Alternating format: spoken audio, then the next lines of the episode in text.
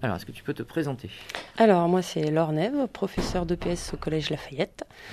Euh, voilà, j'ai fait des études en STAPS, donc euh, la, fac des sports, pour devenir enseignante euh, en, éducation physique et sportive. Depuis combien de temps au collège?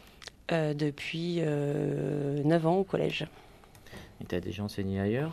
Oui, j'ai commencé dans le nord de la France, dans un établissement REP pendant, pendant 8 ans avant d'arriver ici en Charente-Maritime.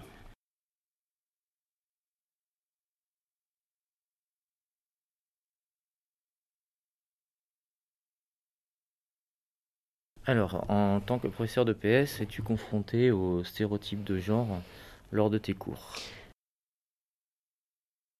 On rencontre souvent au niveau du collège, donc en, 4, en cinquième et en quatrième. C'est là où c'est le plus, marquant, puisque c'est là aussi où euh, débute l'adolescence, la puberté, et qu'il y a les changements euh, corporels qui s'opèrent. Et euh, donc en sixième, on arrive plus ou moins à mixer facilement les groupes de, de, la classe, garçon-fille. en troisième, on y arrive un peu plus, mais en cinquième et quatrième, c'est là où c'est le plus difficile.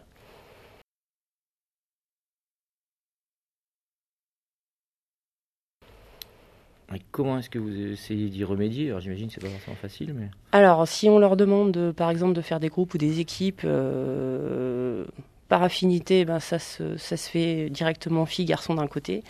Donc on impose, euh, on essaye d'imposer une certaine mixité euh, dans les groupes avec un nombre de filles et de garçons plus ou moins équitable.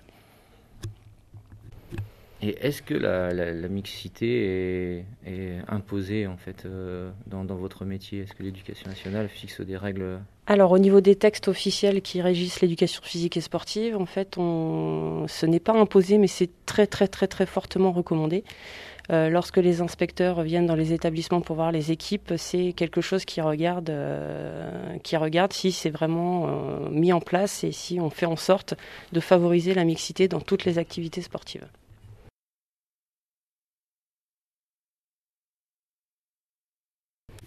Et au niveau du, choix en fait des, disciplines qui vont être enseignées euh, par, par cycle, euh, comment, comment est-ce que ça se passe? Est-ce que vous tenez compte justement de, de représentations de sports qui seraient plus ou moins associés aux garçons et d'autres plus ou moins associés aux filles pour essayer de...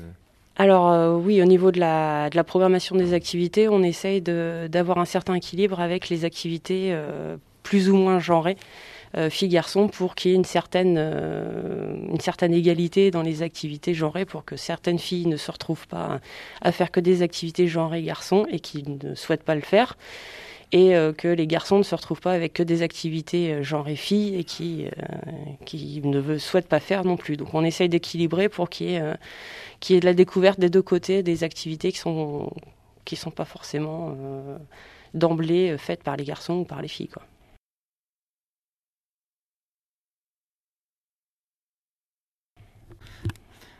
Est-ce qu'il y a des sports qui sont plus genrés, garçons, genrés, filles, en fait, d'après toi?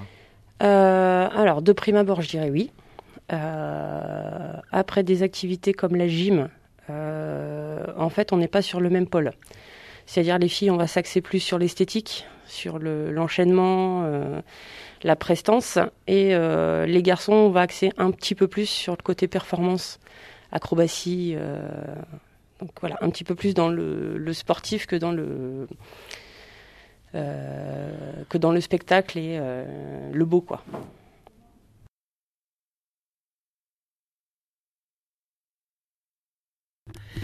Peux-tu nous parler de l'acrosport? Alors au niveau de l'acrosport, c'est euh, quelque chose qui peut. Alors c'est pas vraiment genré déjà.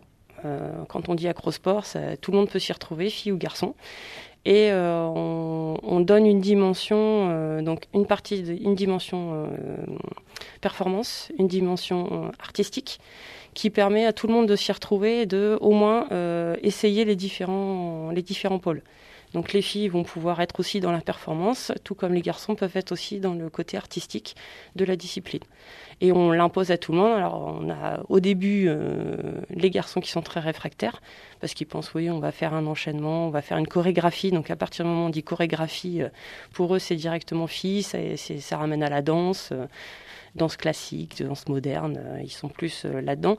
Et quand on leur explique un petit peu le côté euh, un petit peu plus performant sur les figures qui doivent être, qui sont de plus en plus acrobatiques, ils arrivent à rentrer dedans et à accepter aussi le côté artistique de la discipline.